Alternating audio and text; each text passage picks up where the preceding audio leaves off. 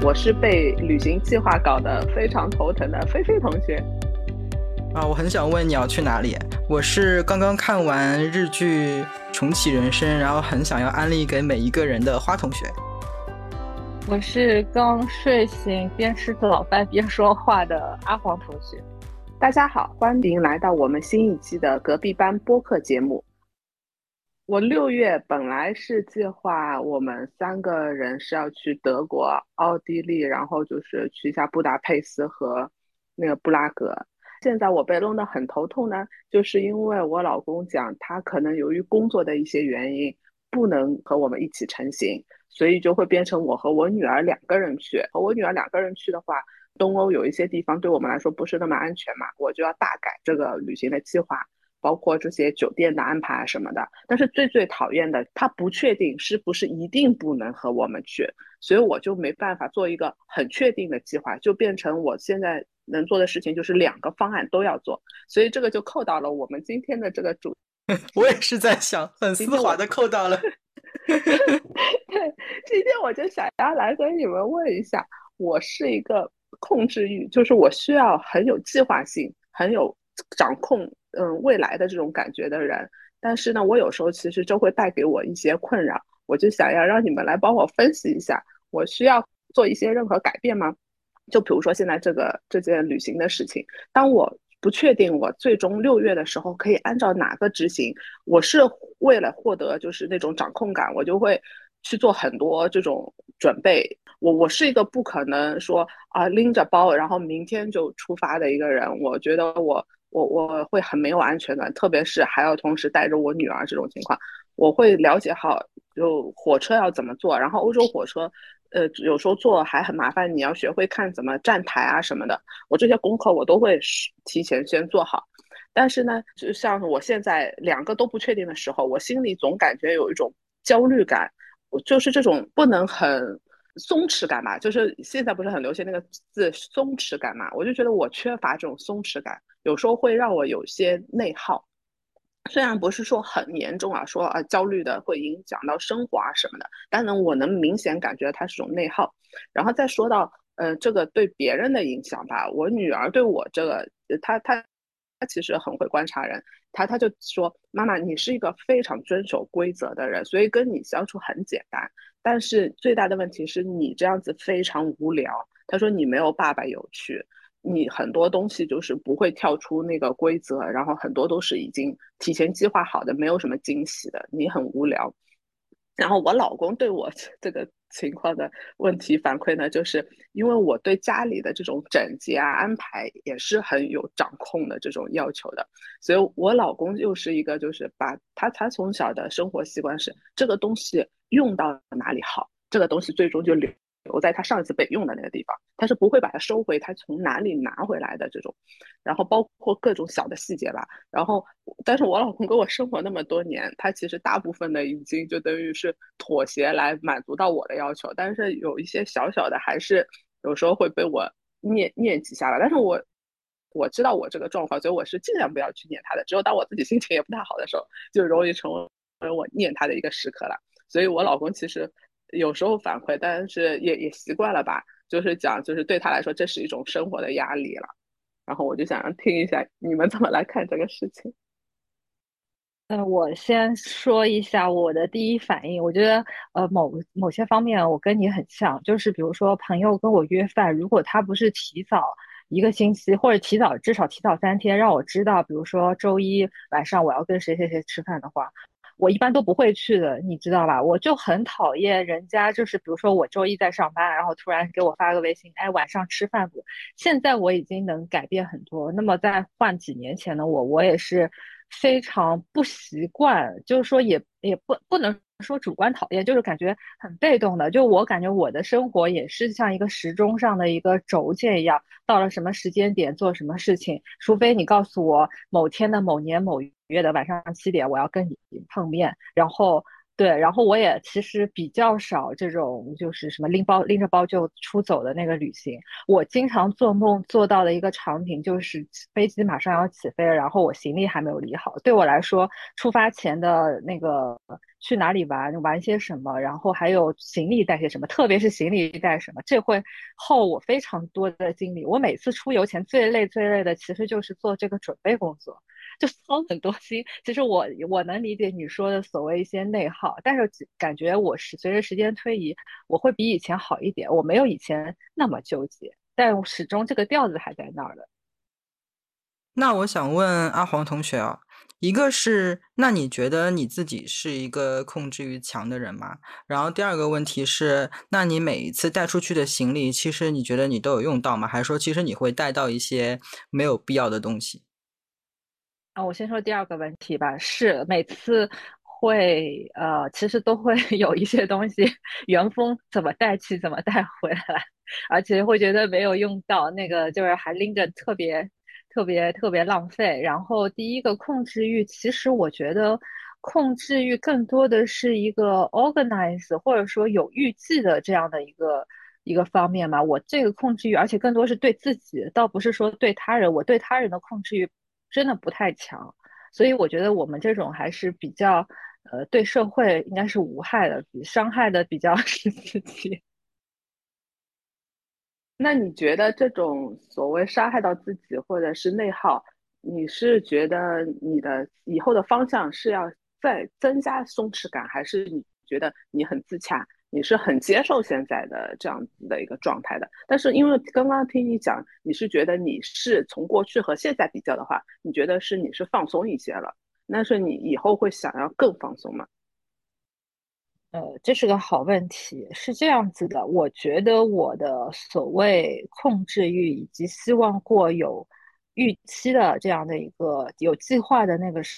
生活是。呃，是在某一方面，但是相反，我在我别的方面，我觉得我是一个挺矛盾的人。我是一个比较粗枝大叶、比较随心所欲的人。比如说，我桌子就特别乱。菲菲同学家里应该是非常井井有序的，你要什么都能拿到什么。你是一个很自洽，你的逻辑是完整的，但是我是属于不完整的，所以我是觉得在有一些需要加强。控制需要需要加强管理方面，我应该是要加强。但是在有一些可能不必要的一些特别内耗，包括我下礼拜我也要旅游了。这两天我比较发愁的是我要穿啥，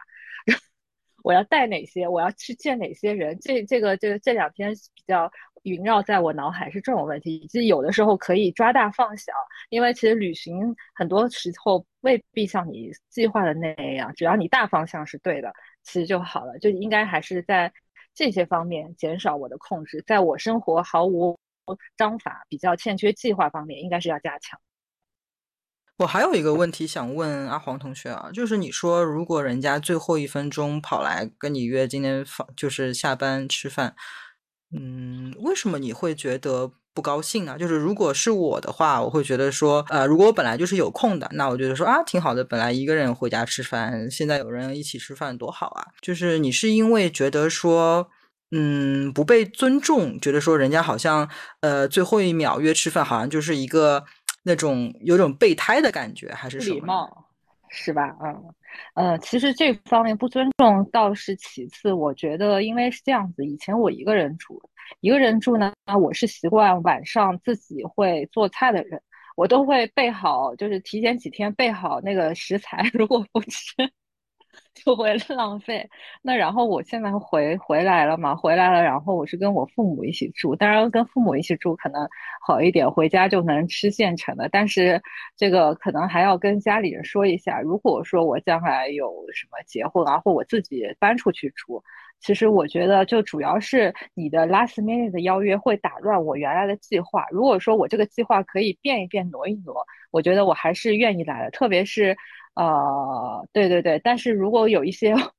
哎呀，我觉得我这个是不是很怪癖啊？比如说我昨天买好的那个肉，我都已经早上出上门，呃，出出门上班前已经解冻了，你突然跟我说你要呵 呵找我吃饭，然后我那那块肉怎么办？哎呀，我是不是有点 抓小放大？就我朋友肯定会认为我还没有你冰箱里那块冻肉重要。没没有，我完全理解你，我也会有这种想法的。我们已经有一种很强的预期了，事情接下来会这样子推进的。呃，你一下子打乱我的这个推进的话，我们是很需要时间去消化这个东西，不会像你原来预期的这样推进，要有另外一个路线去推进，而且会要花时间去再处理。那我原来的那个方案造成的，就是像这个要已经解冻的肉的这个问题，我我怎么再把它有一个 Plan B 去处理？所以有时候我觉得我还有一种内耗的状况，就是我在做好一些计划的时候。我现在都习惯还要多做一个备用的方案，这样子的话，我会感觉自己更准备好。但是我知道有些时候这其实是会浪费我一些精力。我觉得你更累了。从对啊，对，或从某些角度讲是更内耗的一个事情。但是这个就是说，这种掌控感就是没有头的。你可以有就是第二个计划，你可能还会以后越来越抓狂的，你需要第三个计划这样。真有同感。嗯，那你们有没有那种嗯非常失控，然后非常 frustrated 那种事情的印象深刻的这种事件？也没有，因为通常你真发生了，你会发现总总就是船到桥头自然直，这个事情总能过去的。所以有时候真的发生什么什么事情的话，我也会这样子安慰自己。而且有时候我会觉得，就是我我觉得这个东西其实也是一种不成熟的表现吧。当你真的自信到什么事情来，我都可以所谓的兵来将挡，水来土掩，你已经不需要做任何准备，是因为你已经是一个非常随机应变的人，其实是一种更大的自信。所以有时候我自己看自己，我觉得我还做不到这样子，其实是因为自己的能力不够强，还没有拥有这种真正的自信。然后再说回到你那个问题，就是，嗯，让自己很就是挫败的那种感觉，觉得真的是，嗯，很影响到心情，甚至影响到别人。我觉得有时候是看我女儿吧，其但是其实每一次我回头看的时候，我会觉得我有点 overreaction 了。就比如说我我和我女儿，我是我们是一起制定了一个她每天大概做什么事情的一个计划，但是绝对是就是很放松很放松的。他回家的话，他要完成所谓的这个 to do list 的话，最多只需要他一半甚至不到的，就是他可以支配时间，他他一半以上的时间他都是可以玩的。但是呢，我我给他的要求是，就是我不给你有这个 to do list，但是我们不要求几点到几点具体干什么的。但是如果我发现他已经到了吃了晚饭，嗯，因为吃晚饭之后可能还有一个小时，然后就要到冲凉，冲凉就要睡觉了。但是这个一个小时，我发现他还有多过一个小时没干完的事情的时候，我就会有点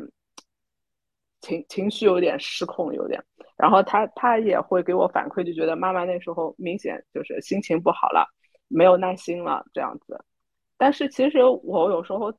事后我回头想想，就算今天真的干不完这个 to do list，其实天也不会塌下来嘛，因为这个东西。明天再做或什么的都不是说就不行的嘛，但是我觉得这一点是我要再改进一下，真的是能从心眼里接受这个。但是有时候我又很矛盾，因为我这么跟他去做这个 to do list 的事情，是因为我想跟他一起培养起来，就是所谓的 organize，所谓的能按计划。因为我真的是一个很爱做计划的人，我对我自己，我从小长到那么大，支持到现在。我每一天，我无论是对工作还是自己的私人的生活啊，或者是甚至小到你你大家可能觉得家务是很小的事情，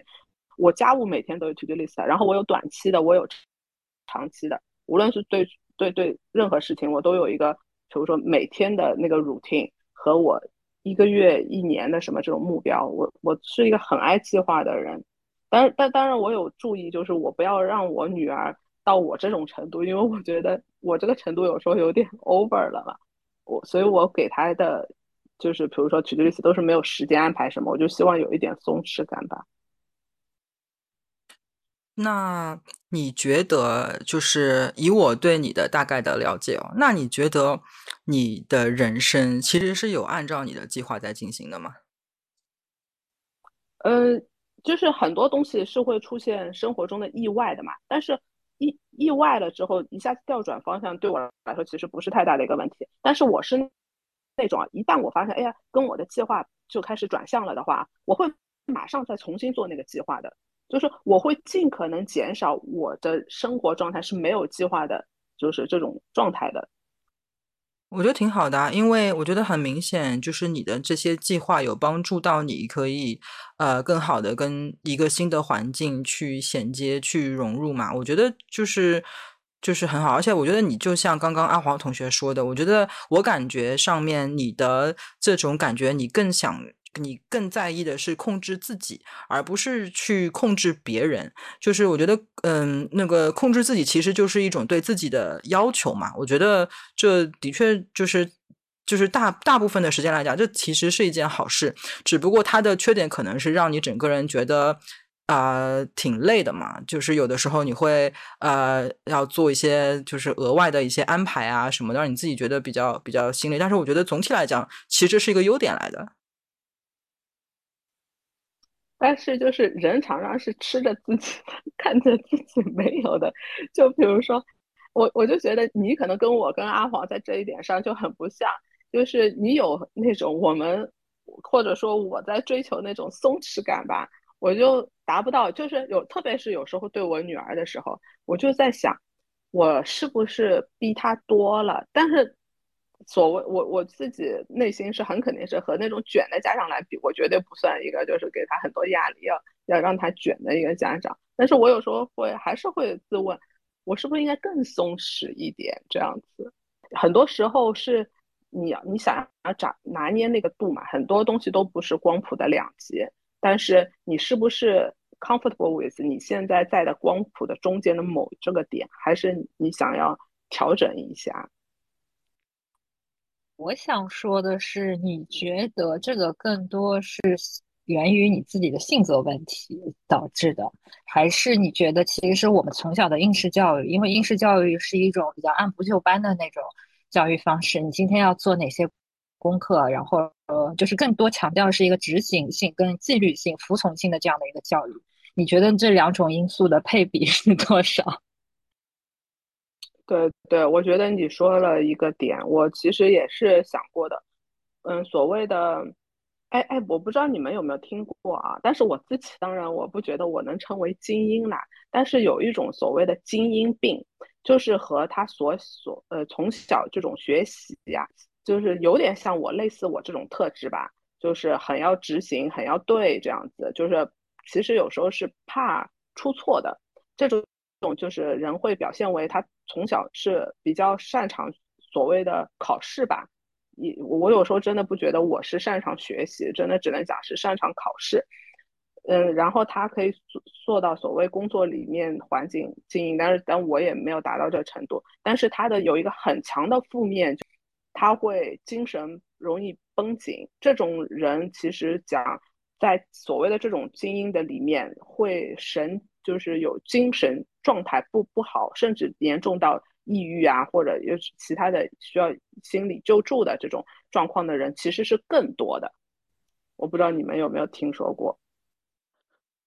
我觉得是不是因果有点倒转？就是就是因为一个人对自己的要求很高，对自己的自控力强，所以他比较容易成为精英。然后，但是成为精英之后，你的压力会大嘛？你拥有的比较多，你会失去的比较多，然后你的考虑的比较多，所以你焦虑的也比较多，所以就是相应这呃相应的。情况下，他就会有比较多的啊焦虑啊，甚至到抑郁啊什么。但是我觉得，我我的感觉是，好像这个因果是倒过来的。一个人如果太太散漫，然后对自己的要求不高的话，他大概率就是可能事情会比较，比如说三分钟热度，或者是怎么样吧。就一个对自己要求高的人，其实反而他是比较容易成功吧。我我反而是这样来想的嘞。呃，累肯定是累的，然后想对身体的损害，想见《红楼梦》里面王熙凤的 遭遇，因为我觉得，就是如果说对一个人对各方面都是很掌控，而且他比较的确爱操心，其实是对身体会有一些机能的那个影响，或者是比较伤神。但这个东西也是，就像刚刚那个花同学讲的，它也是有因果倒置的。因为一般来说，如果你操这么多心，你还能继续管好这个家，管好这个公司，你还是管理层的，那说明你本身身体也挺好的，你也适合这样子。所以我我的观点是，你要看一下，就是说你的本性、你的性格是是真的是喜欢这种做计划。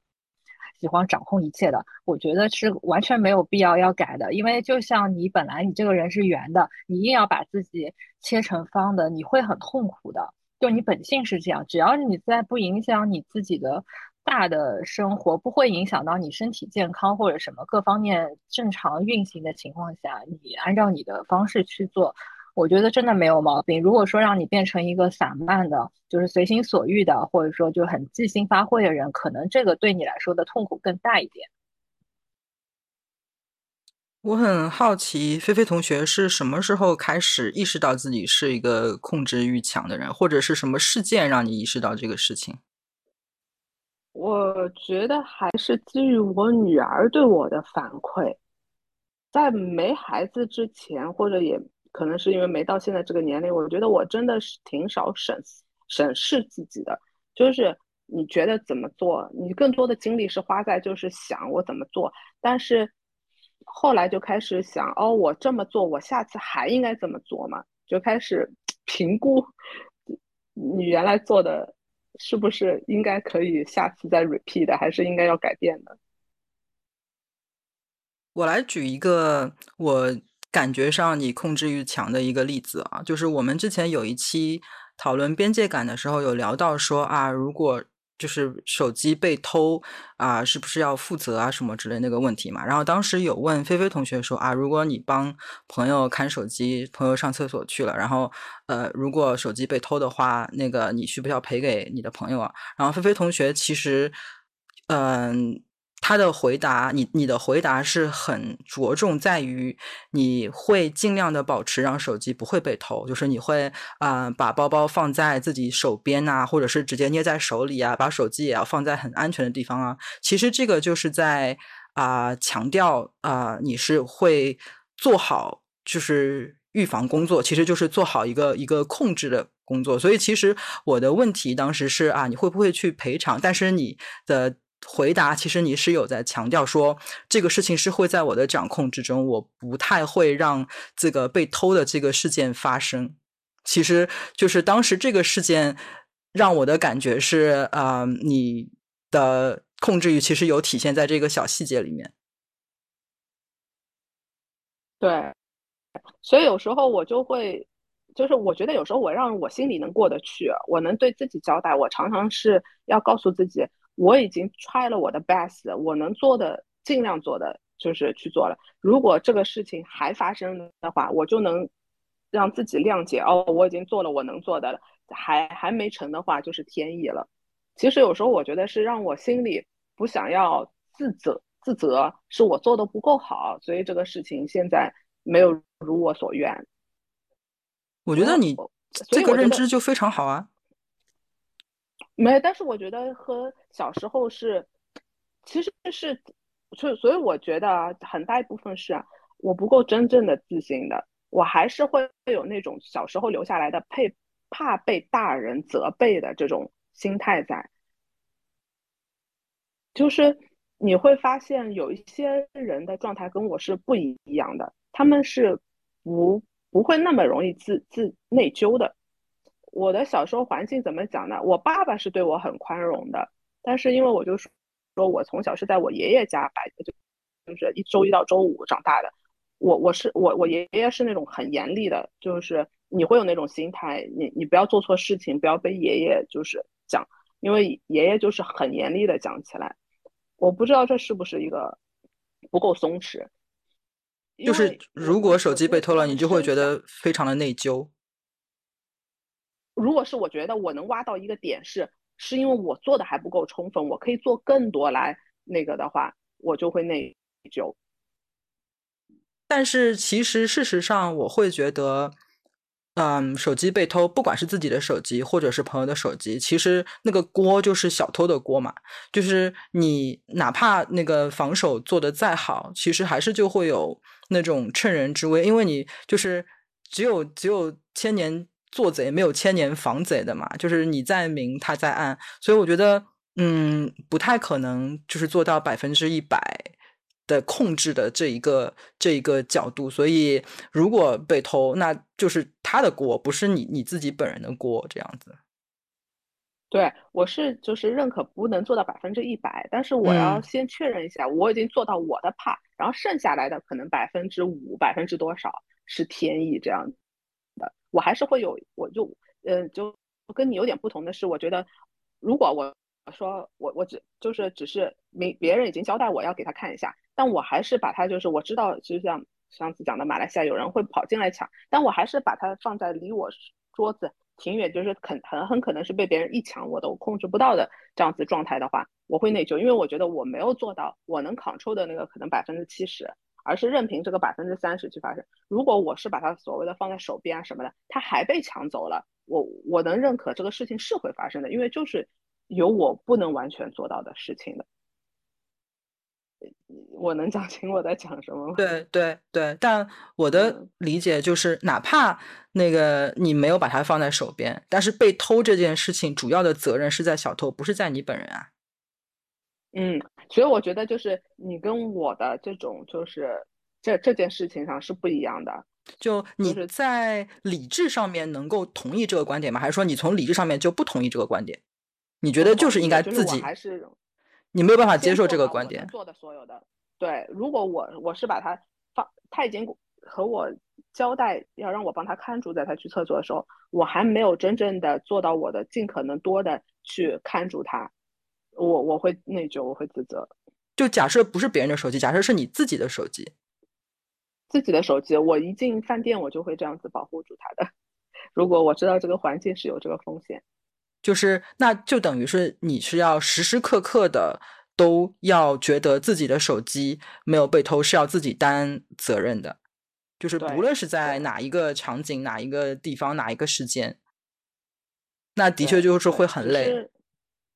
嗯，而且我觉得有时候我还不能接受这个，是因为我如果手机真的被偷了，我会非常 frustrated，因为手机偷了，我要处理很多这个。然后就是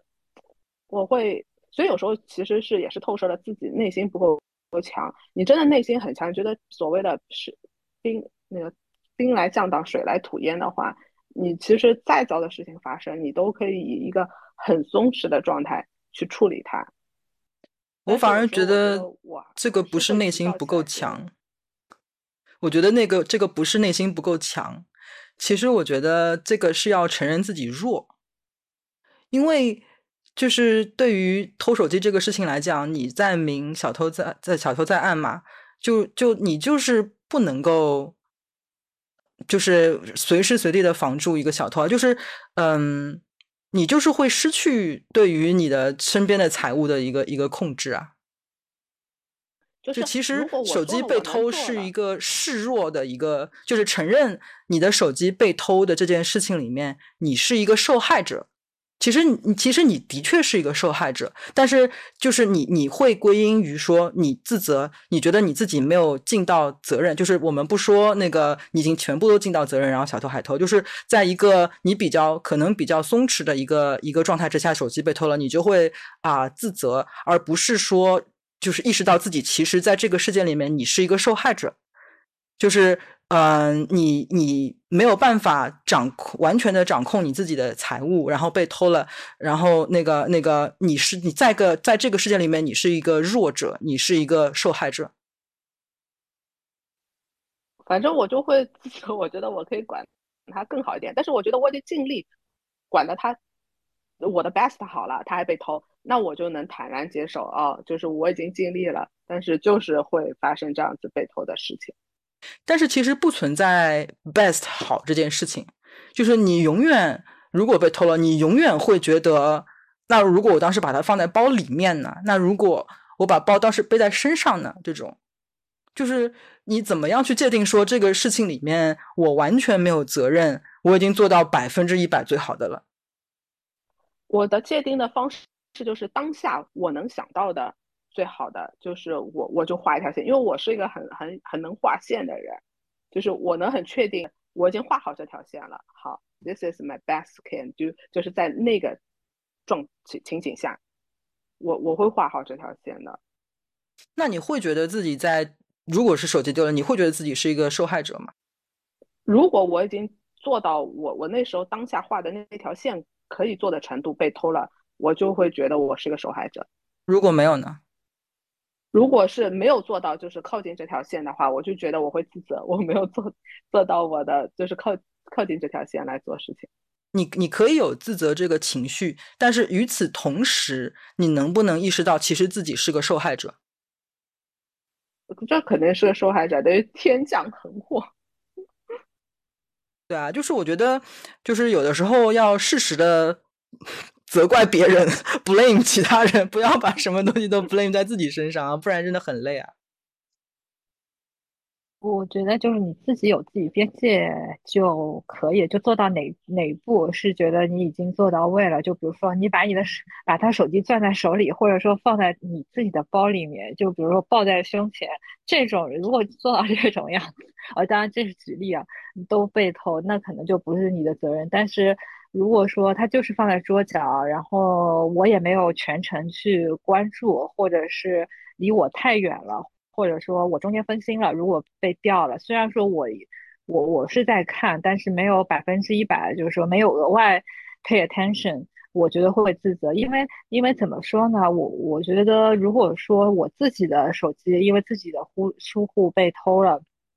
可能我承承受损失的是我自己，但是说如果别人把他的东西交给我看管，我没有我没有那个。尽到那个这个看管的责任，反而被偷了，我会觉得更加难受。因为我觉得人家的东西托给你，你可能就要尽更多的，就比如说你自己的百分之一百，那别人给你就要尽百分之一百二十的那个用心。我觉得这样，这样才，反正这是我我觉得我应该做事做人的一个原则吧。当然，可能我尽了一百百分之一百二十的用心，最后还是被偷了，那也那也真的没有。有办法，我也没有，我也不会再 进一步责怪自己了。但是如果我没有做到那个度，我觉得那就是不应该的。人家给到你，你肯定要比，就像就像你帮别人照顾小孩一样的。如果说别人说托你把儿子那个帮我照看一个一一小时，那我肯定会比比照顾自己小孩还要更花，呃呃更花那个 care 对吧？更花更花心思去照顾好人家，因为这是人家的呀。我我，但这个就很难用，呃，我只能用例子来表达，但我不知道这种属于什么情况。嗯，我还有一次手机被偷的经历，在印尼，然后是是在路边，然后我拿着手机在拍一个东西，然后过了过来一个骑摩托车的一个骑士，然后直接从我手手里面把手机给抢走了。所以就是。对，我觉得，嗯，我就是个，我就是个受害者啊！哎，所以你知道吗？这个就又让我想到我最近在做一个什么事情。因为欧洲那边，特别是这几年，可能难民多了，就是更乱了嘛。我就看到人家说，除了偷，有时候还可能发生就是你这种类似的情况。我，所以我已经在某宝下单了。一个是能挂脖子上，然后连住手机的，还有同时我还买了一个能挂手腕上的。就是我就是会一旦发现哦有这个风险，我就会去做最多的准备，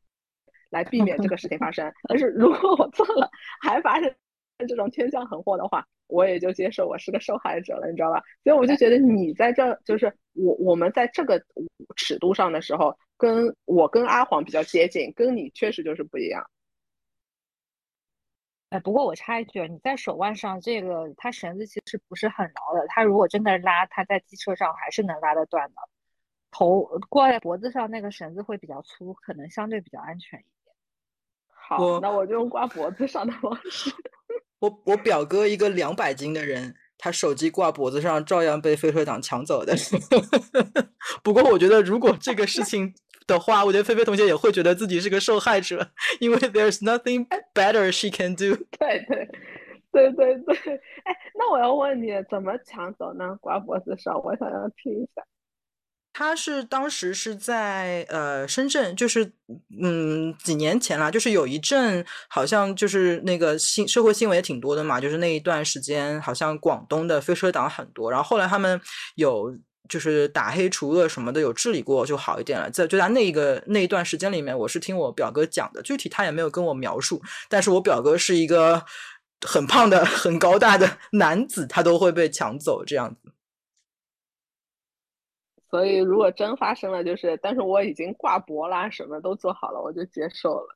对，我觉得你还是有那条线的，就是到了那条线，你就会接受说自己是，呃，就是就是 bad things still happen 的话，我觉得就是已经是很好了，因为就是首先你已经有这个 self awareness，了然后其次你也有给自己留空间，我觉得就已经是挺好的了。只不过每个人划线的那个地方不一样，那就是一件很正常的事情嘛。对，就是我 我跟阿华同学可能画的线就是比较逼自己的，画的线留给自己的空间就是比较少。你可能那个线就跟我们画。我我我插一个小故事，我想起我们去美国那个交流之前，然后请外教来给我们上过课，然后外教就吓我们说什么会有一些抢那个抢抢劫啊什么，让我们准备一张假的信用卡，然后如果真的遇到 抢劫，就把那个装 假的信用卡的那个不值钱的钱包扔出去保平安。然后我真的到美国时候，的确是带了一张已经失效的信用卡。去那边，而且呃，反正建议，如果你在外面旅游，还是把财务分散放。如果万一有损失一块，那么你别的这个还能还能救回来，就对你整体 影响不是很大。你是不是听了这番话更焦虑了？我就会想，哎，可能需要更多 backup 方案。就这这种，你你就会想，就是你会发生的话，你就需要二三个方案来救你了啊。你如果身上的都没有了。后怎么回到宾馆？宾馆的时候，你接下来要怎么继续啊？哎，这个我就想问花花同学了。他，你你原来不是很很常去旅行啊什么的？你是会做很多这种准备这种财务的 backup 方案的吗？完全没有。我觉得没有去哪里。如果如果你去这种比较自己掌控很熟悉的地方，不也不需要。如果是你让我，我没有去过非洲嘛，如果让我去非洲旅游，我可能会做很多很多的。计划方案包括打预防针什么的，还是看你对未来的预期。但我觉得花同学是无论去哪里，他都就是还是这样子。就做做什么准备呢？就就有有钱就好了，就有现金有信用卡句号。那那比如说，就是发生了这种，他把你身上的东西抢了。或者说，你你是会把这个所谓的现金和卡都放在包里，还是你会放几个地方的？如果他抢了你的包，你其他地方还有，你会做这种事情吗？嗯，的确，我会分两个地方放，我不会把所有的卡跟现金跟护照放在一个地方。对，哦，是两个地方，那也是有点有点预期的。我还看到别人交了一张，讲你最起码要能有办法回到宾馆，所以要在鞋垫里面放一百块钱，确保能打车回宾馆。我不知道这是也是是不是属于我盲目乐观，就好像觉得就是不好的事情不会发生到我头上。那比如说之前你这个手机丢了的，你你后来会很焦躁。还是你觉得，哎呀，也是很很松弛感的，就去处理了，反正怎么来就怎么办吧。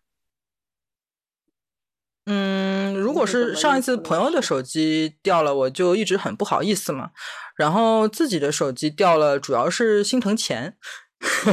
就又要去买手机了，好贵啊！但是掉了就是掉了嘛，就是其实掉了这个事情发生之后再纠结，就是它是一个沉沉默的。呃，成本，所以我觉得，如果已经发生了，如果再纠结的话，只是让自己更加不开心，就投入去的、投进去的成本更加多，那我觉得没有、没有、没有必要。所以你是以一个比较放松的状态，就是后来就该怎么处理怎么处理了，对吧？对，就是懊丧的心情还是会有，但是我会觉得我不会太责怪自己啦，因为我觉得。就是是不好的人在干这个事情，对。但是我觉得我跟阿黄同学可能碰到类似的情况的话，我们两个人就会心里内耗一段时间，然后才能和谐。我觉得就对，就是就看那个内耗的的程度啦，就是可能。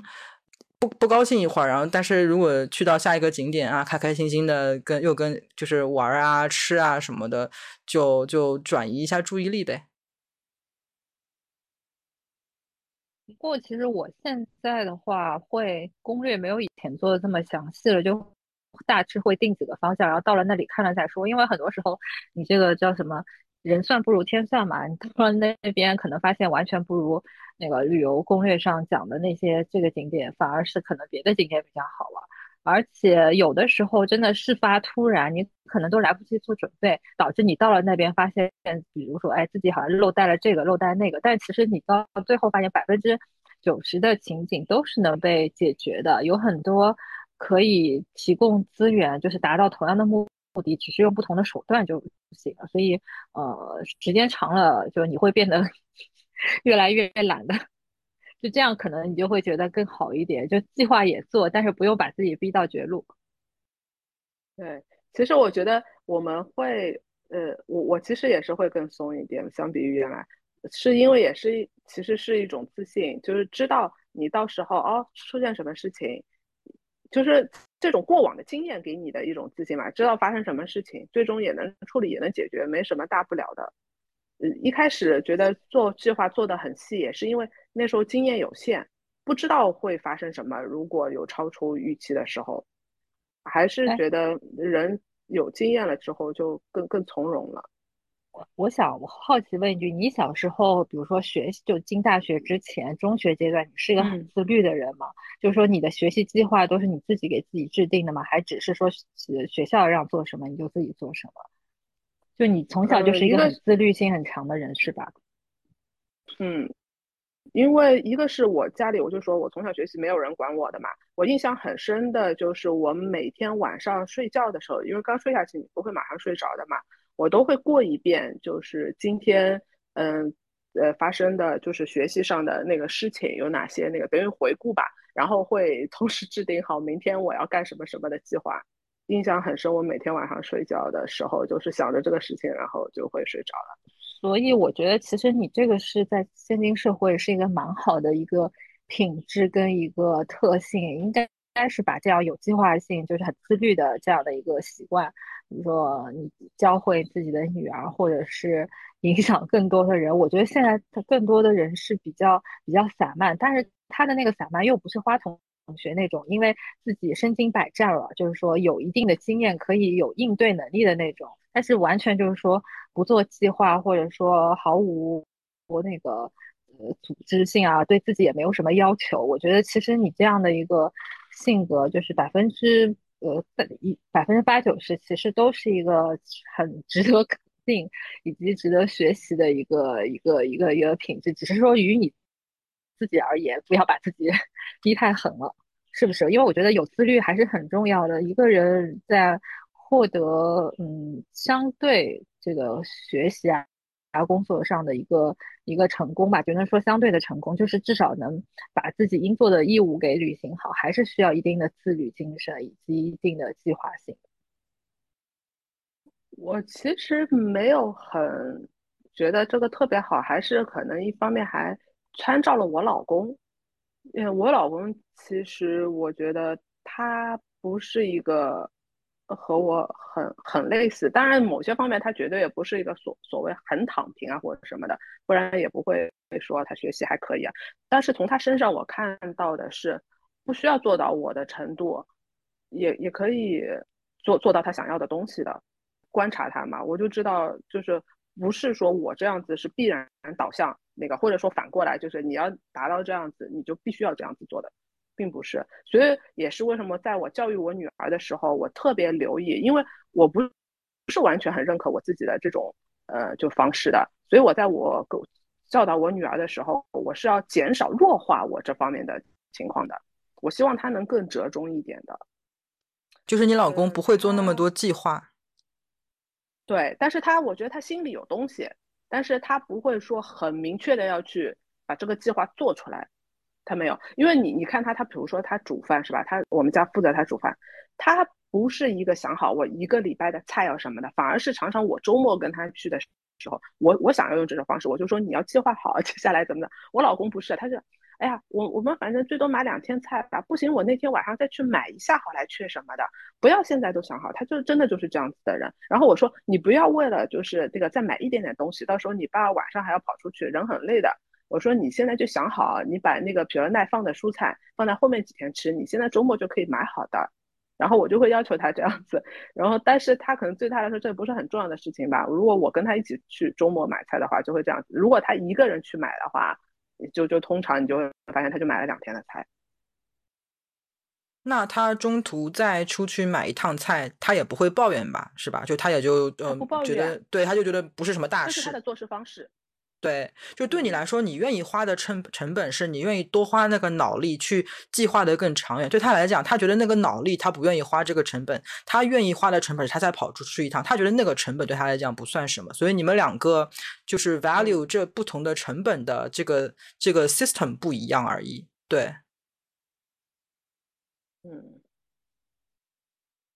那我很好奇哦，就是你不是之前有提到过嘛？说好像你们家的，呃，你觉得你们家，呃，其实很多时候的大方向是由啊你老公在控制，但是你说你会用比较潜移默化的手段去，呃，影响你的老公去做对家庭的这种计划啊，跟那个呃控制啊，这样子是是这个意思吗？好像我记得当时有这样的一个印象，就就是。是是是这样子，就是我老公先会有第一个 idea 的人，但是呢，他有时候想的东西不够长远。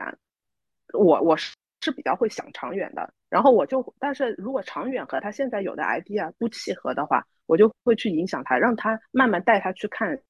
就是这个长远。如果从长远来看，你是要改变你现在的想法的，做调整的，是这样子。就是我擅长看长远，他擅长落地。但是有时候他一开始的 idea 和我认为长远更好的那个方向可能不一致，我就要调他。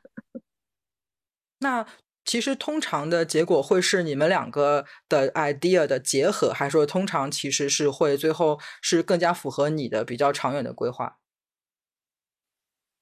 呃，因为我我们都是商量着来的嘛，他我其实最终还是要他真的接受我这个长远的这个，他是认可的。他认可了之后，就按照我这个来了。但是如果这我们两个人商量过程当中，我也发现，哎，我的这个长远的也要再偏一偏。OK，我们可以一起讨论到一个我们认可的偏的新的方向。这个还要 case by case 吧。那我觉得很好啊，就是你们俩。不是说一定要东风压倒西风，或者西风压倒东风，你们俩是非常的互补嘛，就是一个是就是各有所长，然后又可以互相取长补短的，一起的达到这样一个一个结果，我觉得其实非常好啊，没有什么就是需要需要改的地方。然后我们家的风格就是，我今天下午刚跟我老公两个人回顾了一下，我们两个。就是第一次买车，然后第一次买房，然后甚至包括当时我们啊毕业出来第一次拿 job offer 这个事情嘛，然后我们还有包括第一次装修啊什么的，我们回顾了一下，每一次的第一次都被人坑了钱，然后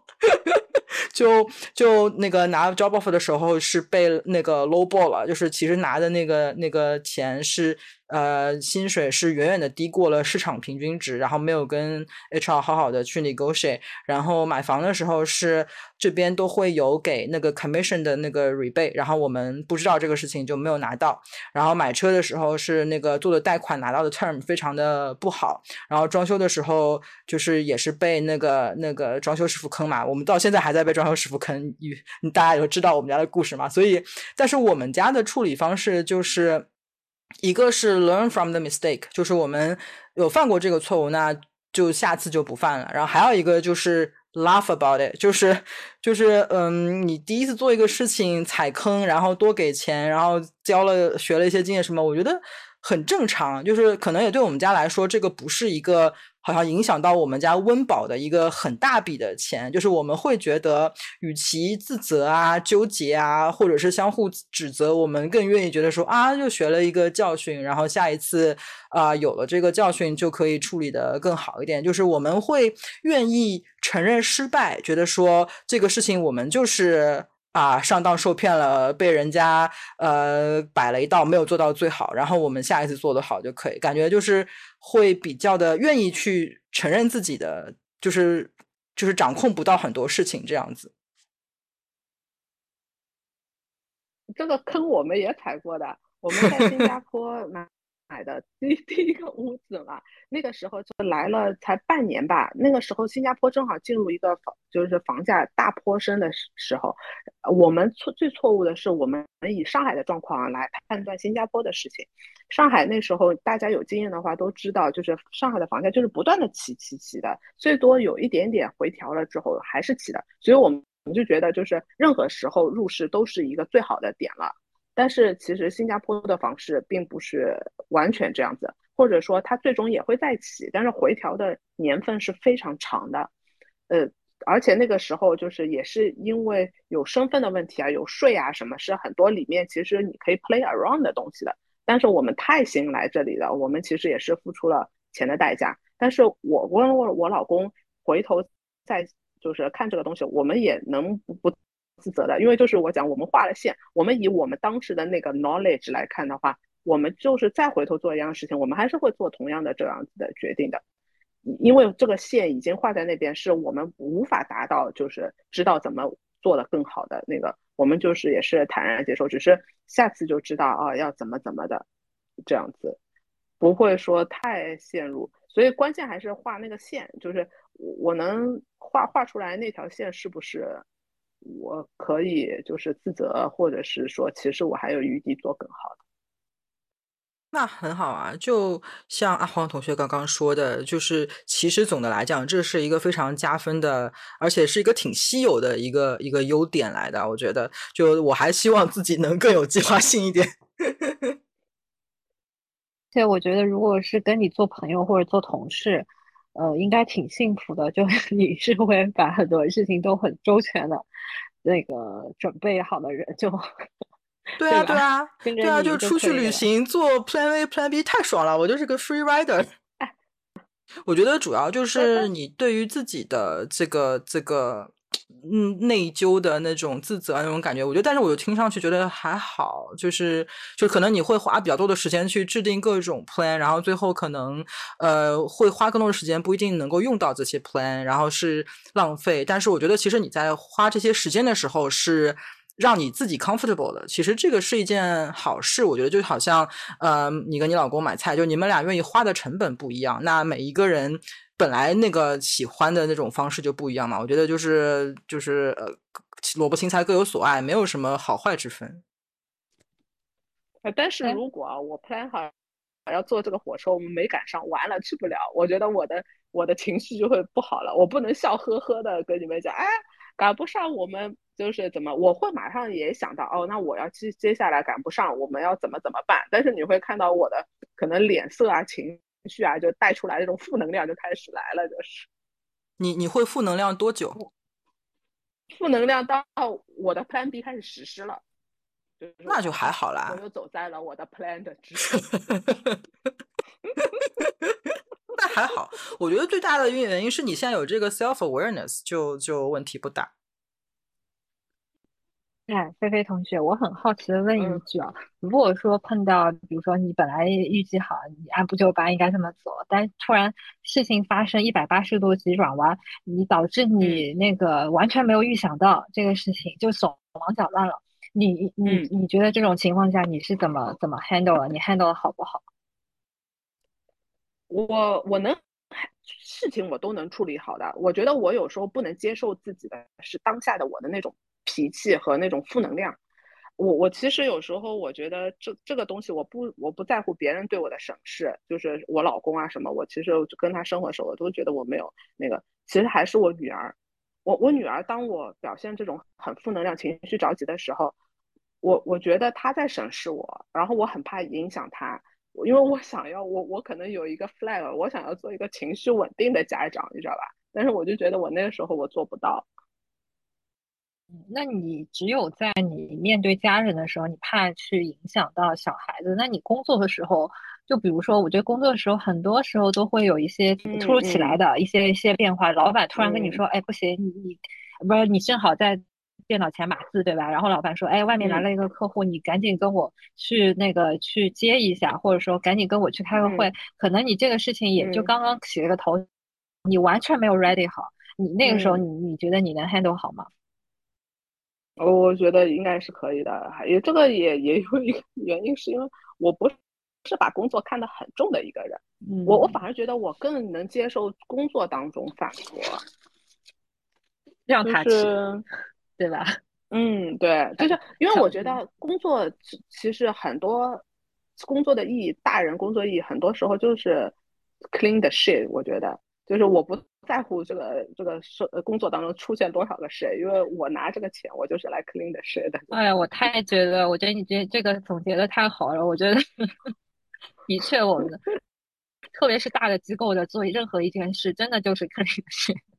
我有时候觉得真的毫无意义的，但是很多时候又突然就跟你那个臆想当中的是又又变化了，然后我就觉得很烦，然后 又很又很抓狂，对吧？你就要马上要给一些反应，然后要去把新的屎给铲平，我就觉得这个很很不爽，就让我对吧？那个呃，觉得手足无措。我反正会有这个时候，你就对自己说一句话：我拿我拿的那个钱就是呃，就是买我。来 clean the shit，对，你就你就想到就是这就是工作的秘密。或者你就不要 把自己的情绪带进去，你不要把自己的自尊、人作为人的本性带进去。对，就是一个工具，就可能说我就是来处理这个职责的，这就是我的职责。如果你六点一过了，七点一过了，我就 duty free 了，对吧？我我不管了，那个这个就是我自己回归本身了。但是在工作时间，我就是一个分神，是不是？对。对对，他就是买我的时间，只是大家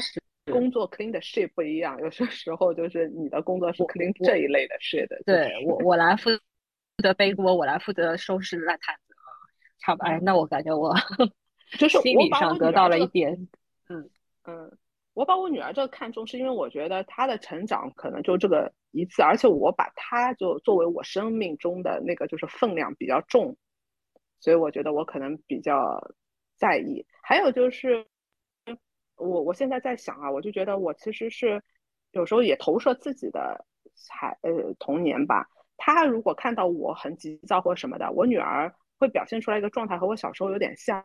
就是她会变得安静，突然变得乖。所谓的那种乖啦，就是安静的那种乖。我小时候其实也会是，但是我觉得我投射到童年是，我知道我自己那个时候的安静和乖是一种。无措或不开心，或者是一种被那个我我希望能减少他的这种反应，就是孩子其实很闹腾或什么的，有时候我是觉得很好的，是他的一种松弛的表现，就是他其实是很 comfortable 在现在的环境下。我在我听下来感觉，你有想要去做一个完美的妈妈吗？就是你是不是不愿意让小孩知道你也是有情绪失控的场景的？呃，我倒不是为了我自己要多好，我是因为他不想，我不想让他学我，我不想让他就是把我这个特点，因为我觉得这是我的一个想要改掉的地方，我不想让他就是学到了之后也有一天还要花力气去改。你是指什么情绪失控？你是指情绪失控这个事情吗？对对对对对。但是我觉得是人就是会有情绪失控的时候吧。我觉得如果一个人完全没有情绪失控的时刻，那听上去好像更加的更加的不可思议，好，而且好像听上去不是很立体。我觉得可以情绪失控，就是就是，但是要看什么事情。我就我只是觉得，就是说，我不应该为了这一点事情，就是比如说，他今天我讲呃，你 to do list，就是我前面举的那个例子，他到了就是要一天要结束了。还做不完，然后我就有点情绪失控。我觉得我不应该为了这一点、这点程度的事情就这样子的表现，这是我想要改改的。我我的小孩还比较小嘛，所以我还没有到这么就是跟他有这样子的交流的机会哦。但是我自己的理想当中，我是觉得，呃，展露我作为一个家长，我也有就是很多我自己做不到的事情，然后我也甚至会为一些芝麻绿豆的小事情绪失控，或者是不高兴，或者怎么样。我觉得。有可能不是一件坏事，因为就像你说的，就是小孩子可能看到家长的情绪失控会有害怕，然后他会变得很乖，或者是他会，嗯，就是觉得好像妈妈不爱我了，或者怎么样。但是我觉得这是一件很自然的事情，就是我觉得始终他会，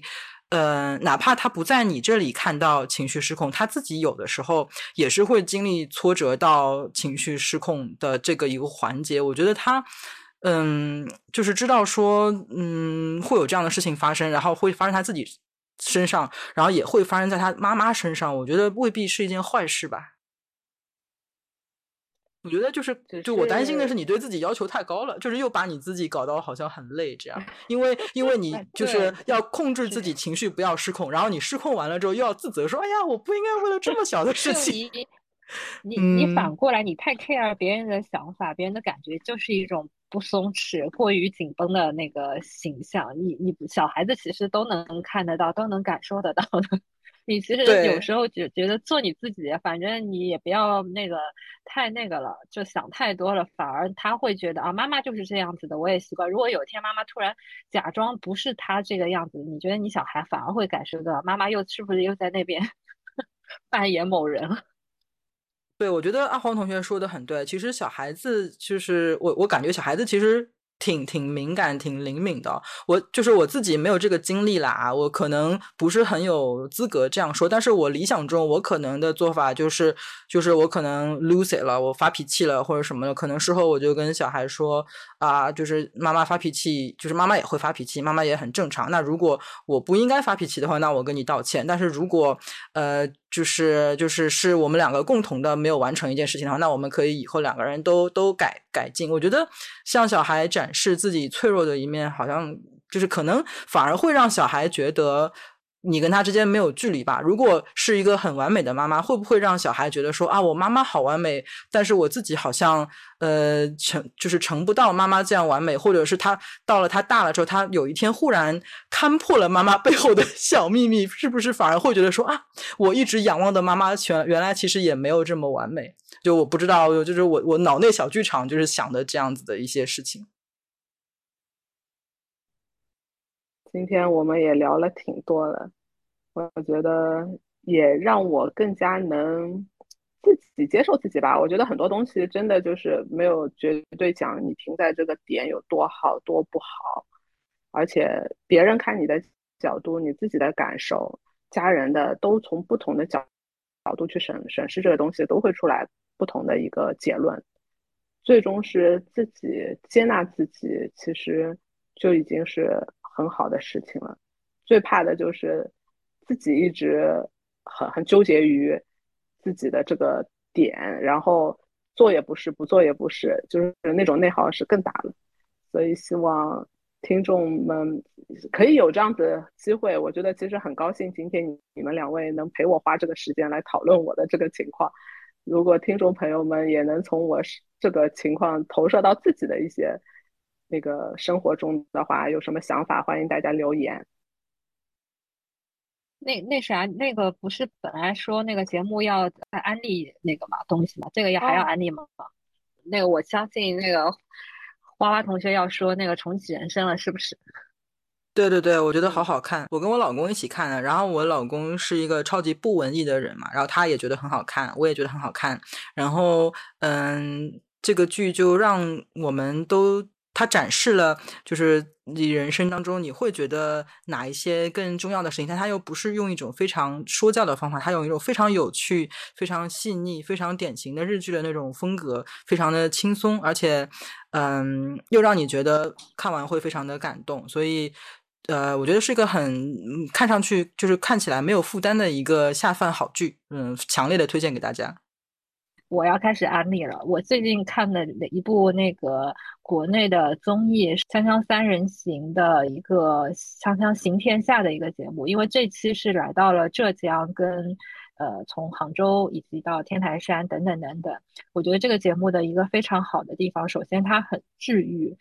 第第二个优点是说，它跟普通的那种文化。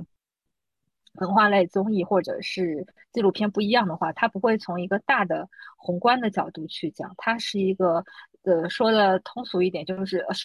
说的现在 时髦化一点，就是垂直细分领域。它会从比如丝绸博物馆里面的的一个蚕蛹出发，去引申出它背后折射的一个很大的问题，而且是我本来也就是呃《锵锵三人行》的一个粉丝吧，我也是很喜欢呃窦文涛他主个人的一些节目，包括一些邀请的一些嘉宾，这个节目真的是很治愈，很有收获，然后拍的画面极美，就这样。如果要用那个我认为的关键词来总结，很推荐大家去看。